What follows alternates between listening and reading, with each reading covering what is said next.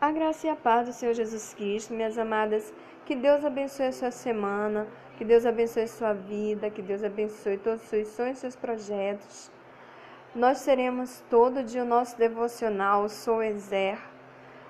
Quero convidar você a um desafio que nós estamos fazendo da leitura do livro de Joel durante toda essa semana, de você acompanhar o devocional, de você acompanhar as reflexões e se você tiver alguma dúvida, você me perguntar. Que a graça e a paz do Senhor Jesus Cristo esteja contigo esse dia.